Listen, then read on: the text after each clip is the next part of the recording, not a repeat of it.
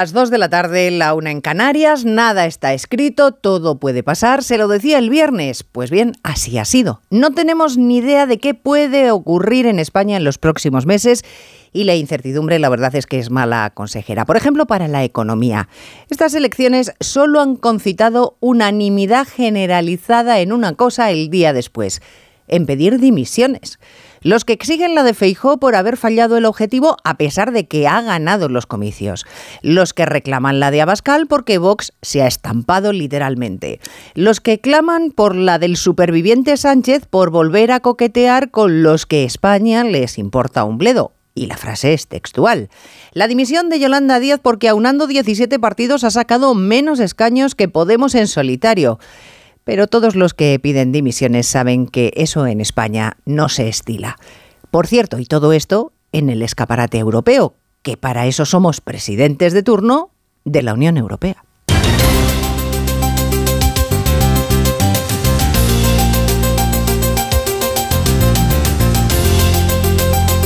En Onda Cero, Noticias Mediodía, con Elena Gijón.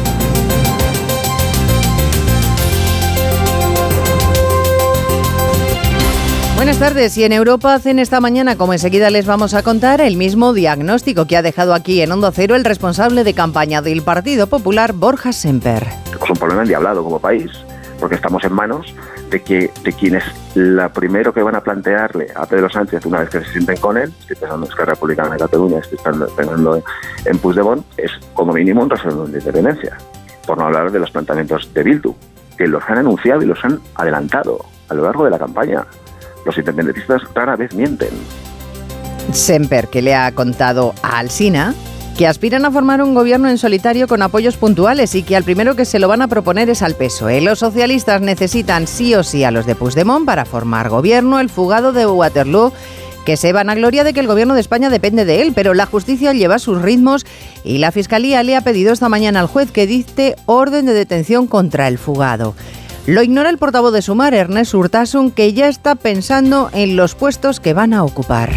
Estamos ya trabajando en todas las cuestiones que tienen que ver con programa de gobierno, con estructura de gobierno y desde aquí queremos ya emplazar al Partido Socialista, ponernos desde ya a trabajar para empezar a, a constituir un futuro programa de gobierno y una estructura ministerial y de gobierno como en su día hizo Podemos, repartirse los puestos antes de tenerlos. Los más enfadados a esta hora, sin duda, los de Vox. Ignacio Garriga ha eludido autocrítica. La culpa de los resultados la tiene el PP. El voto útil al cual convocaba el Partido Popular y sus medios afines, lo único que ha servido ha sido para ser útil a Sánchez y para ser dañino para España y para el conjunto de los españoles, truncando la posibilidad de conformar esa alternativa que devolviera la esperanza al conjunto de los españoles. Y por eso el PSOE dice que hay que analizar los resultados con mucha calma. Lo harán esta tarde en reunión de la Ejecutiva, así que esta mañana tan solo impresiones a la llegada a Ferraz de la portavoz Pilar Alegría. España ayer habló claro y dijo que quiere seguir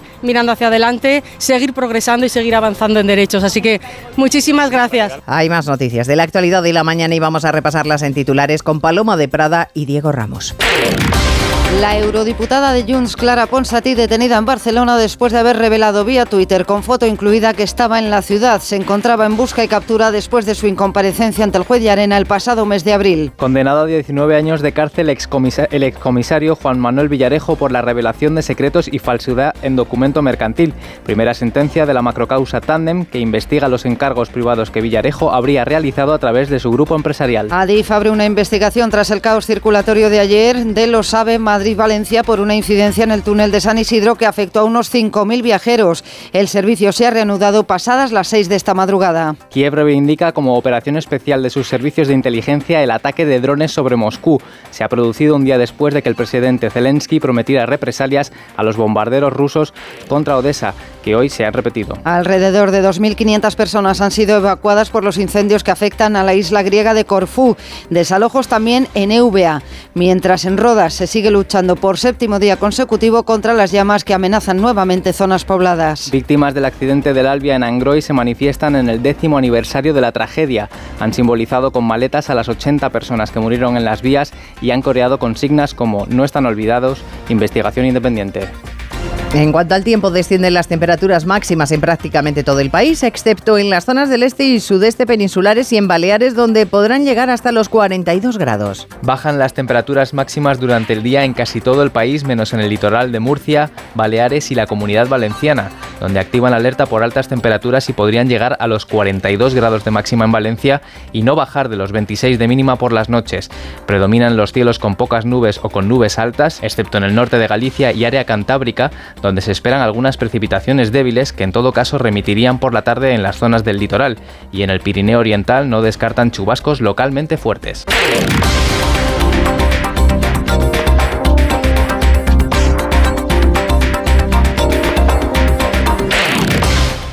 ¿Me quemo?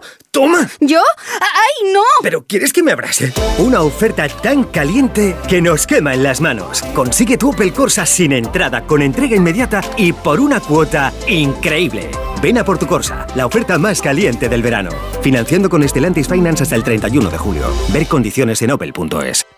Ya está él, dígame. A ver, eh, yo es que no entiendo. Eh, he, he llamado hace nada para darme de alta y ya han venido. Claro, los instaladores. Sí, ya, pero es que yo tenía spinning. ¿Cómo? Pero ¿cómo me iba a imaginar que decís que venís y venís? Sí. Lo vuestro no es normal. O- hombre, La fibra de calidad y el móvil que te ofrece Yastel por 43.95 no es normal. Por eso lo normal es llamar al 1510. ¿Desanimado porque no llegan las vacaciones? Tranquilo, toma Ansiomed. Ansiomed con triptófano, lúpulo y vitaminas del grupo B contribuye al funcionamiento normal del sistema nervioso. Ansiomed, consulta a tu farmacéutico o dietista. ¿Preocupado por el gasto del aire acondicionado? Este verano márcale un gol a tu factura energética con Mitsubishi Electric. El aire acondicionado más eficiente para que disfrutes sin sustos en tu factura a fin de mes. Mitsubishi Electric es tu aire. Síguenos en Twitter, arroba Mediodía OC. Tenemos una situación endemoniada, porque no sabemos qué es lo que va a pasar, pero es que aún en los partidos tratan de explicarse qué es lo que ha sucedido. No les digo ya las empresas de demoscopia cuyos pronósticos han quedado en nada. Los españoles han decidido ir a la contra de los sesudos análisis.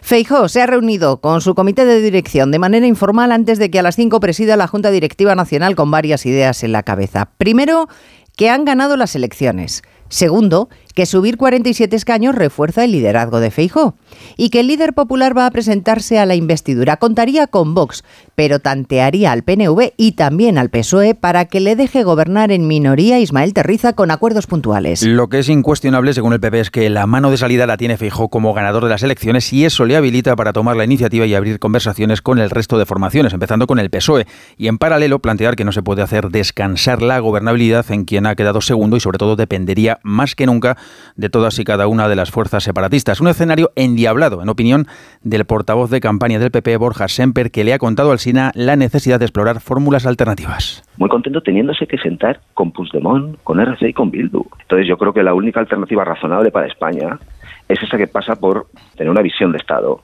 No, sé si será de esa fórmula. Si me consta que le va a plantear Feijó al Partido Socialista o a Pedro Sánchez es si está de acuerdo en buscar fórmulas alternativas a esto.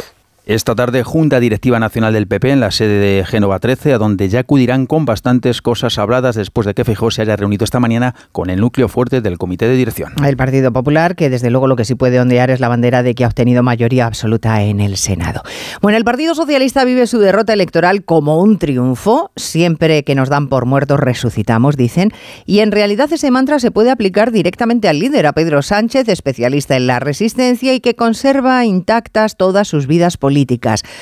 Es verdad que está más debilitado que antes, que necesita más pactos si cabe para gobernar. Si fracasa Feijó, puede intentarlo dos meses después, pero en el PSOE trasladan Ignacio Jarillo, que no tienen prisa. Así es, el PSOE echa el cartel de cerrado por vacaciones, podríamos decir, hasta dentro de una semana. Sí, para empezar, suspende en efecto una rueda de prensa esencial para saber cuál iba a ser el modo de actuar de la dirección socialista. En todo caso, fuentes del PSOE consultadas por Onda Cero nos apuntan que en la reunión de hoy Sánchez ha transmitido más calma que satisfacción, porque lo que viene no va a ser fácil, aunque confía, y son palabras textuales, en que este país encontrará la gobernabilidad. El líder del PSOE quita presión a los suyos, dice que no es momento de mover ficha y mucho menos de reunirse con Núñez Feijóo. Ahora toca, decía Sánchez, que todos, incluido el PSOE, se den cuenta de este resultado electoral poco favorable para nadie. Y ministros como Bolaños, Alegría o Rivera se quedaban en eso, en que al menos España ha frenado a Vox. Que sobre todo de las gracias a los más de casi 7.700.000 españoles y españolas que han apoyado de nuevo al Partido Socialista y por supuesto... Ciertamente ahora nos quedan semanas seguro complicadas, pero, pero yo creo que, que esto es esperanza y es eh, buenas noticias para todos. Y España ayer a la coalición ultra le dijo no y la paró en seco. Por cierto que en la dirección del PSOE dicen que esos pactos Pepe-Vox han sido la mejor gasolina para reactivar el motor del PSOE. Vox eh, considera que el Partido Popular ha sido el principal causante de sus malos resultados. Lo de la autocrítica no se estila en Casa Abascal, que señalan al empeño popular por el voto útil el que hayan perdido 19 escaños. Vamos, Diana Rodríguez, que insisten en responsabilizar a Feijó de los resultados de Vox. Feijó y el Partido Popular son los responsables, dicen, de que no haya salido adelante la alternativa a Sánchez, no siendo claros, ofreciendo pactos al PSOE y demonizando a Vox, culpables también de que la gobernabilidad de España dependa ahora del separatismo, de un nuevo gobierno Frankenstein con concesiones, dicen, que podrían tener terribles consecuencias para España. Secretario General de Vox, Ignacio Garriga. Pedro Sánchez lo ha demostrado, es capaz de todo, con tal de seguir una noche más en Moncloa o de repetir en este caso como presidente. Es capaz seguramente de incluso de poner sobre la mesa el referéndum que tanto ansía el separatismo. Nada de autocrítica, sino todo lo contrario tras dejarse 19 diputados. Afirma Garriga que el Partido Popular es el responsable de haber truncado la alternativa a nivel nacional. ¿Y con quién cuenta Sánchez? Pues con la fiel Yolanda Díaz, a la que los de Podemos se la tienen jurada, recordando, por ejemplo, que ella ha sacado siete escaños menos que cuando al frente estaban los morados. Díaz lidera una coalición de confluencias en la que el Partido Comunista, con siete diputados, es la formación con más fuerza por delante de los cinco de Podemos. Bueno, pues sumar está haciendo lo que en su día hizo Podemos. Antes de saber si van a poder gobernar, el portavoz Urtasun nos ha contado esta mañana Arancha Martín que ya están pensando en cómo será la estructura de gobierno y ministerial. Y son ambiciosos, dice. Tiene prisa, mucha prisa. Lo que Sumar quiere transmitir es que a Feijó no le dan los números y por tanto hay que irse ya a reeditar el gobierno. Ellos ya trabajan, sí, en ello, emplaza al PSOE a sentarse hoy mismo y al tiempo ellos, Sumar, son los que empiezan a hablar, dice, con todo el resto de fuerzas con las que cuentan para conseguirlo. Lo que hoy traslado es la ambición de ponernos a trabajar, ¿eh? de ponernos a, trabajar en dos direcciones. Primero, desde ya, con el Partido Socialista, para un programa de gobierno y para una estructura de gobierno, ¿eh? con un programa de gobierno ambicioso y con las formaciones políticas también que pueden hacer viable esa, esa investidura, la única investidura posible que está encima de la mesa. No quiere explicar todavía nada de contenidos, ni de qué está dispuesto a hablar con Puigdemont, ni qué pasa con la detención de Ponsatí, solo asentar la idea de que tienen que conseguir el gobierno. Y eso asentaría también a la propia coalición, de la que dice que ha obtenido buenos resultados porque es la primera vez que se presenta. Yone Belarra ya ha dicho que los considera insuficientes, que renunciar al feminismo e invisibilizar a Podemos no ha funcionado. La prisa de sumar tiene también vertiente interna. Yolanda Díaz, que también ha empezado a presionar a los de Puigdemont para que les apoyen. Sumar cree que Junts no podrá cargar con el peso de que se repitan las elecciones por su culpa. Pero Junts no parece sensible a esas añagazas. Para empezar, Ponsatí, con orden de arresto, se ha presentado en España, como decía Arancha Martín, retando con una foto en Barcelona y claro, la han arrestado. Tiene la foto que quería. Pablo Iglesias sugiere al PSOE que empiece a negociar con Puigdemont, mientras que su representante en España, el representante de Puigdemont, Jordi Turull, dice, Onda Cero Barcelona, Ricard Jiménez, que él no ve investidura por ninguna parte. Así de tajante se ha mostrado ante los micrófonos de RACU. No ve la investidura factible ni votando a su favor ni absteniéndose. Junts no dará sus votos a cambio de nada y los resultados electorales les permiten iniciar el juego del chantaje. Tal como estará Pedro Tal Sánchez. y como está ahora Pedro Sánchez con lo que ha dicho del independentismo, lo que no está dispuesto a hacer, yo no veo la investidura por ninguna parte. El mensaje es claro, referéndum y amnistía o nada. Ahora quieren entablar nuevas negociaciones con los que fueron sus socios de gobierno, Esquerra Republicana que han instado a Junts a no bloquear el Congreso. Pero los resultados electorales hablan por sí solos. Ya no es tan evidente que la política que defiendan los independentistas sea la del pactismo que los republicanos han empleado a lo largo de esta pasada legislatura. Bueno, y mientras tanto, ¿qué hace Puigdemont? Pues en su papel de víctima, como siempre, hoy ha tuiteado, un día eres determinante para el gobierno y al siguiente ordenan tu arresto, porque para terminar de enredar las cosas, la Fiscalía ha pedido al juez que dicte orden de busca y captura e ingreso en prisión del expresidente fugado. El voto a los socialistas catalanes ha sido una de las claves de los resultados del PSOE. El independentismo ha retrocedido claramente en Cataluña, pero hay otro independentismo, el vasco, el de Bildu en concreto, que ha salido beneficiado de las elecciones. Ha ganado un diputado de 5 a 6 pero para ellos casi casi más importante es que han superado en un escaño al PNV. Los de Andoni Ortúzar, que tienen que decidir si apuntarse al bloque de la derecha en el que está Vox o al de la izquierda en el que está Bildu.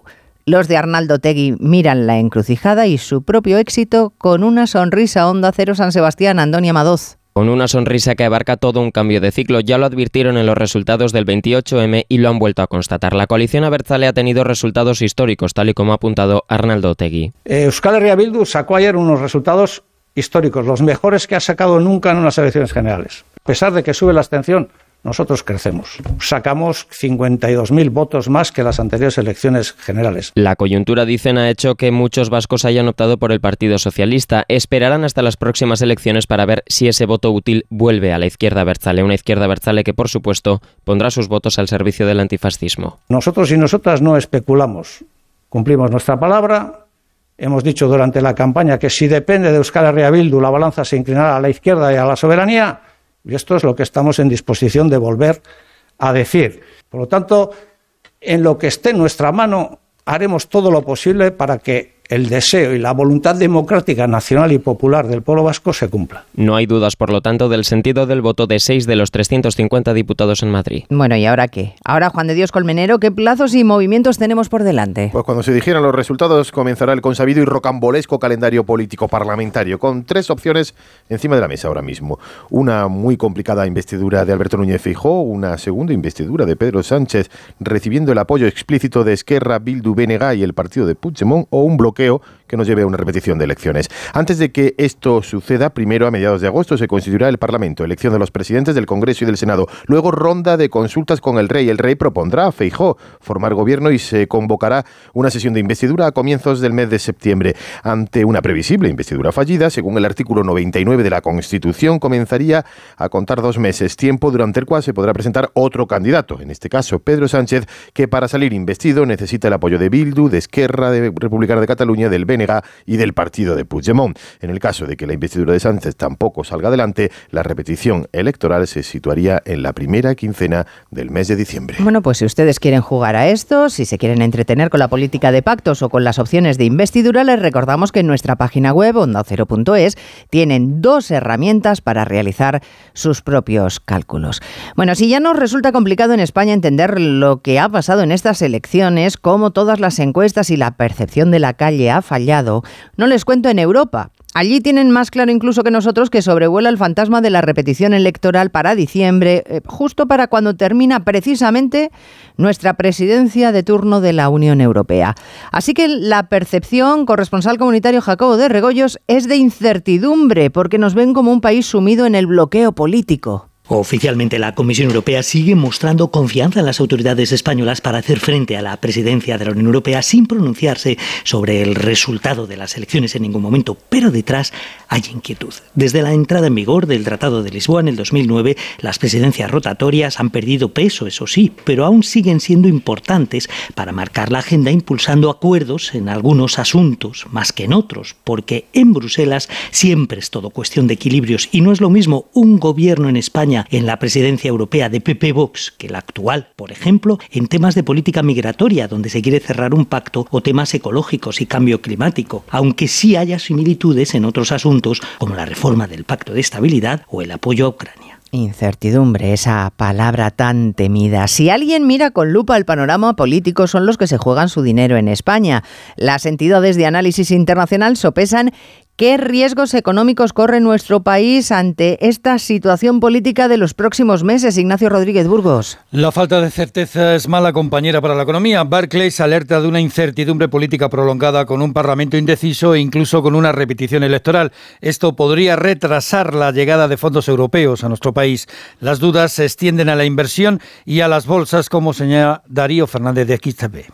Estas dudas, al fin y al cabo, lo que se tornan es en mucha incertidumbre en los mercados financieros y en este caso el IBEX 35 mantiene sus estadísticas históricas de que en las últimas 10 legislaturas o en las últimas 10 elecciones generales en nueve de ellas ha acabado corrigiendo.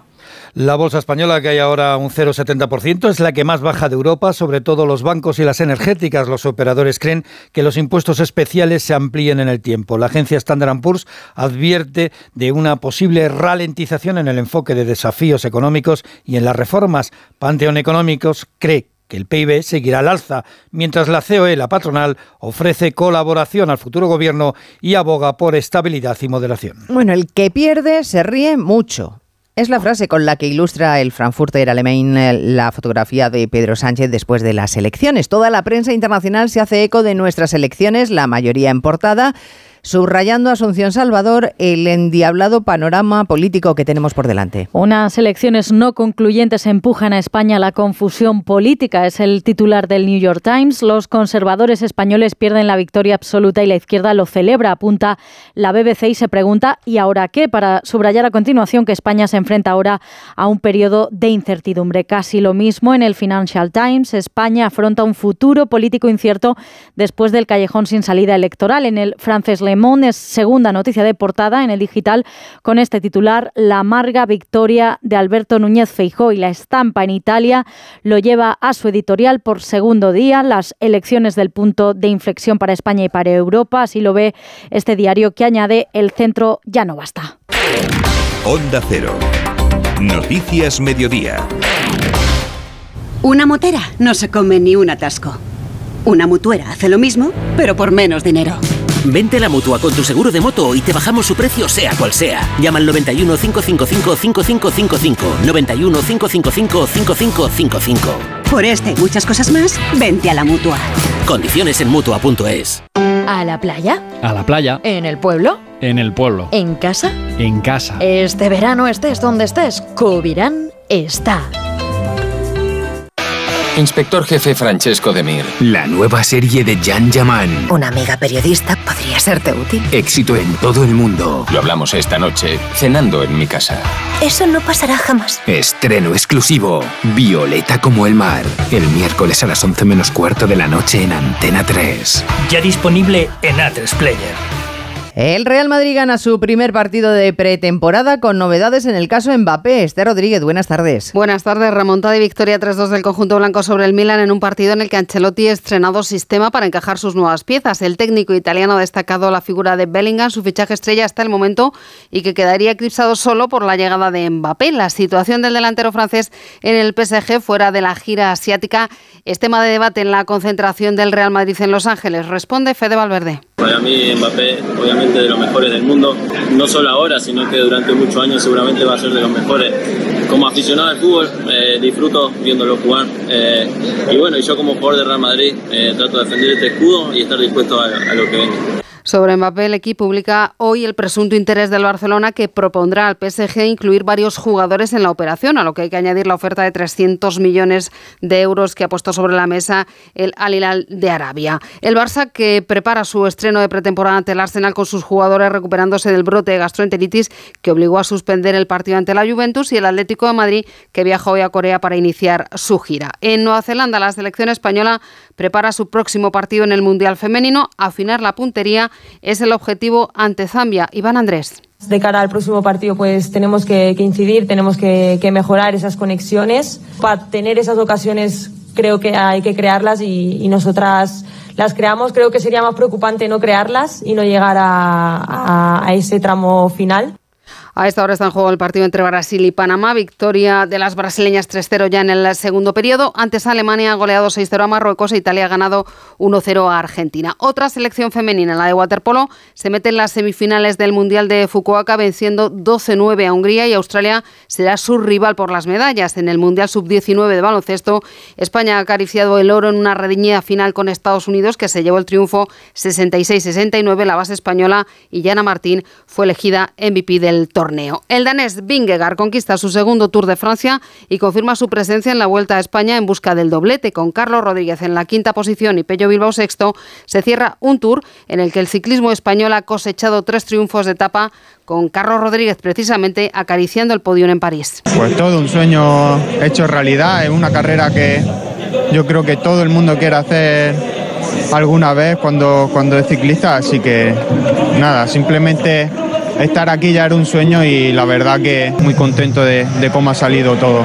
Verstappen gana en Hungría y deja prácticamente sentenciando al Mundial de Fórmula 1. Carlos Sainz octavo y noveno Fernando Alonso. El asturiano conserva el tercer puesto de la clasificación, preocupado por la bajada de rendimiento de su monoplaza. No hay duda de que estamos sufriendo estas últimas carreras, así que estamos trabajando duro. Es momento de, de apretar los dientes, de estar concentrados, de intentar entender todo lo que está pasando en el coche.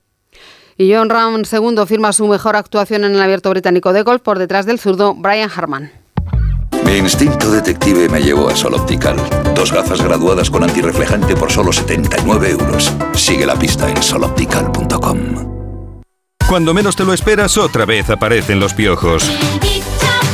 Filbit, tu marca de confianza contra piojos y liendres. Filbit, de Laboratorio CERN. A ver esa foto, decir patata. ¡Hijolusa! Es que decir patata es decir hijolusa. Para freír, guisar, asar o hacer al microondas. Entre nuestra gran variedad encontrarás la patata perfecta para tu plato, siempre con la misma calidad. Patatas hijolusa, el reto de comer bien cada día.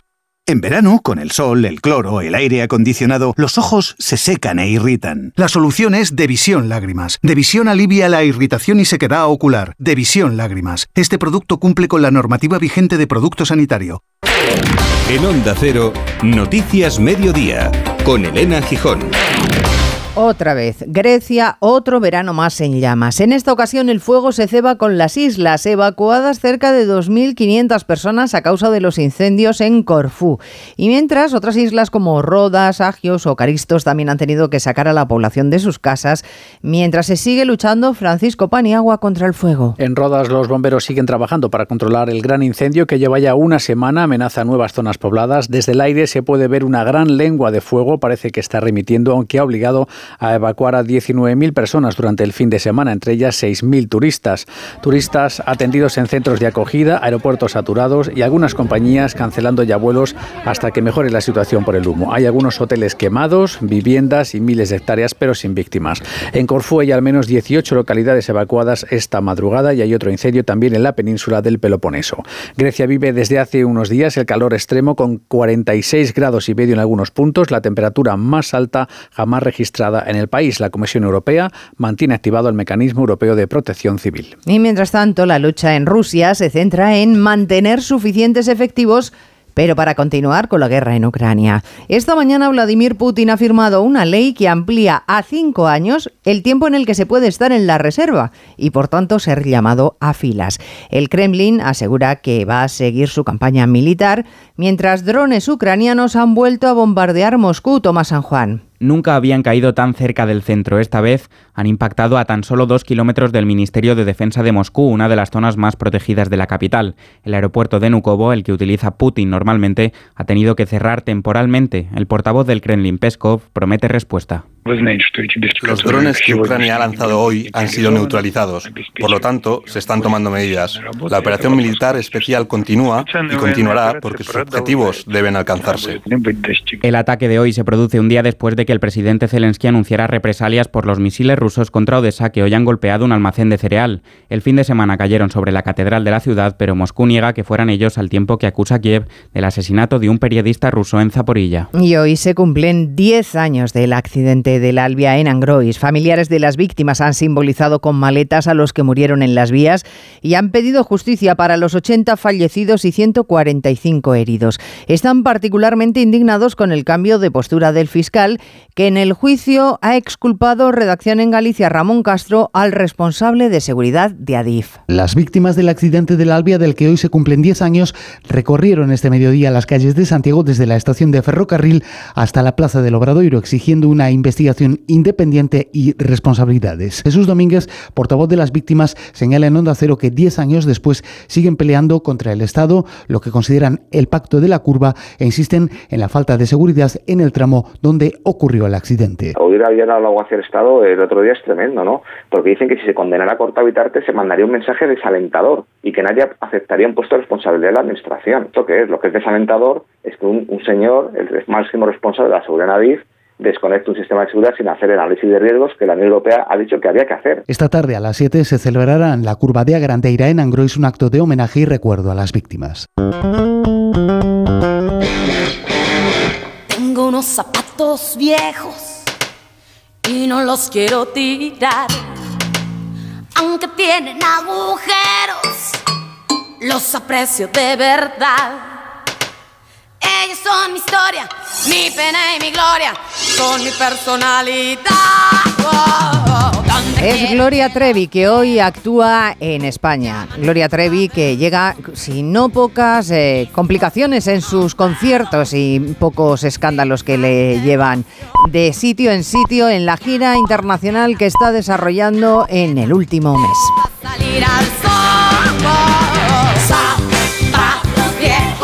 Terminamos en la realización técnica Jorge Zamorano y en la producción Diego Ramos. Tenemos otra cita a las 3. Gracias señores por estar ahí. Muy buenas tardes.